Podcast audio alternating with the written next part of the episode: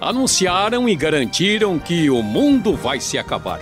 E já faz muito tempo que esse anúncio aconteceu.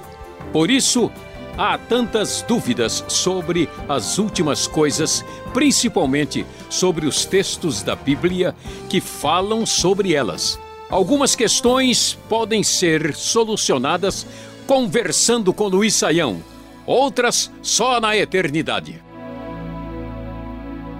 Começamos hoje com a pergunta do Sandro de Tocantins. Quem são os 144 mil que aparecem em algumas partes do livro do Apocalipse, professor Saião?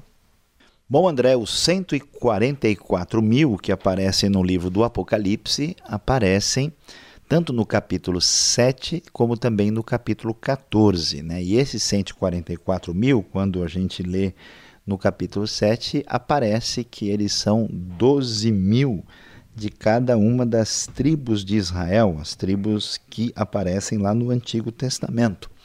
E o que, a gente pode dizer sobre eles? Né? Especialmente quando se lê o capítulo 14, nós temos a consciência clara que esses 144 mil são os redimidos, são aqueles que são fiéis ao Cordeiro. Mas a pergunta é: quem são exatamente essas pessoas e que significa exatamente esse número? E aí nós temos dois caminhos para prosseguir, né, André? Ah, a primeira ah, alternativa que a gente aí precisa comunicar ao Sandro, né? é que um grupo de cristãos, de estudiosos da Bíblia, entende que é uma referência aos judeus convertidos. Judeus salvos e até entendem que são judeus ligados ao contexto da tribulação. Até porque no capítulo 7 nós vamos encontrar os 144 mil na primeira parte do capítulo, e no capítulo 9 fala de uma grande multidão de vestes brancas. Eles entendem então que os 144 mil na primeira parte são judeus e depois são gentios.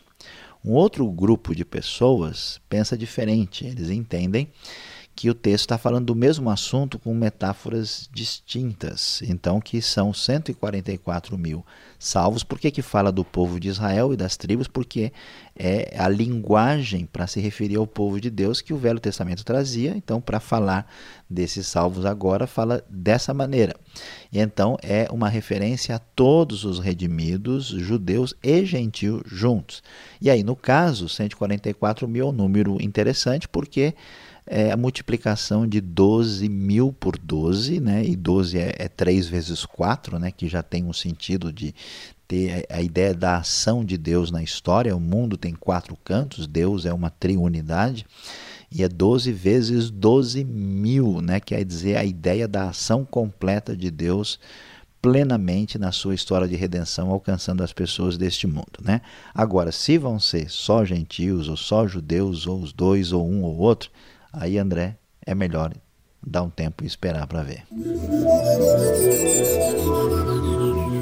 Pois é, professor Saião. Só que tem gente que parece que não quer dar esse tempo. E o Sandro sabe que há um grupo religioso que diz que esses 144 mil são remanescentes que fazem parte de uma pequena multidão que irão para o céu. Já os demais, que supostamente fazem parte da grande multidão, irão gozar de uma vida eterna, só que não no céu, aqui na terra, a qual será totalmente transformada segundo esse grupo. Essa é uma boa interpretação para esse texto, professor? E e crer nela vai mudar alguma coisa no nosso viver cristão diário? A gente pode acreditar nessa interpretação ou em outras um pouco diferentes?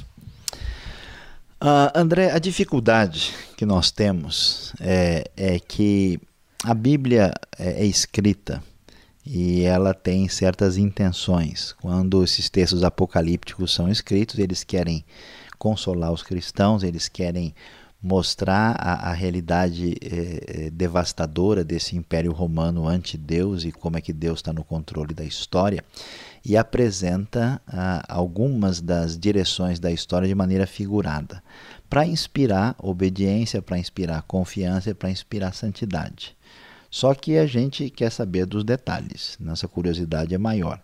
A Bíblia não nos dá uma definição completa. parece que a ideia mais razoável, até pelo escopo do Apocalipse, que é uma referência à totalidade daqueles que irão uh, ser salvos, mas nós não podemos definir isso. A ideia é, de que 144 mil são remanescentes de uma pequena multidão que irá para o céu não me parece a ideia mais razoável uh, do texto, até para fazer uma espécie de oposição a essa grande multidão. Né? Então, eu diria. Uh, que a gente deve ter bastante cuidado, ler bastante sobre o Apocalipse, sobre as alternativas de interpretação que existem né, e tomar cuidado com aquelas que forem muito simplistas e exageradamente detalhadas. Geralmente elas não ajudam muito a nossa vida. E outra coisa importante é que é, crer nisso muda o nosso viver diário? Muda sim.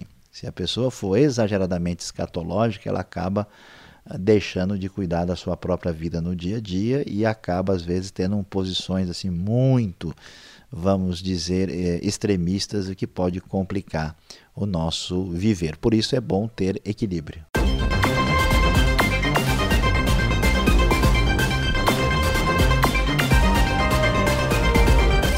Pergunta do Leandro, do Piauí. Além do Apocalipse, vários outros livros da Bíblia que falam sobre o fim do mundo dão a entender que no reino eterno viveremos com Deus e o veremos face a face. Por isso, aliás, não haverá templo. Agora, se estamos no céu, na presença de Deus, como que não vai ter um templo para adorá-lo? E vai dar para ver Deus lá no céu, professor?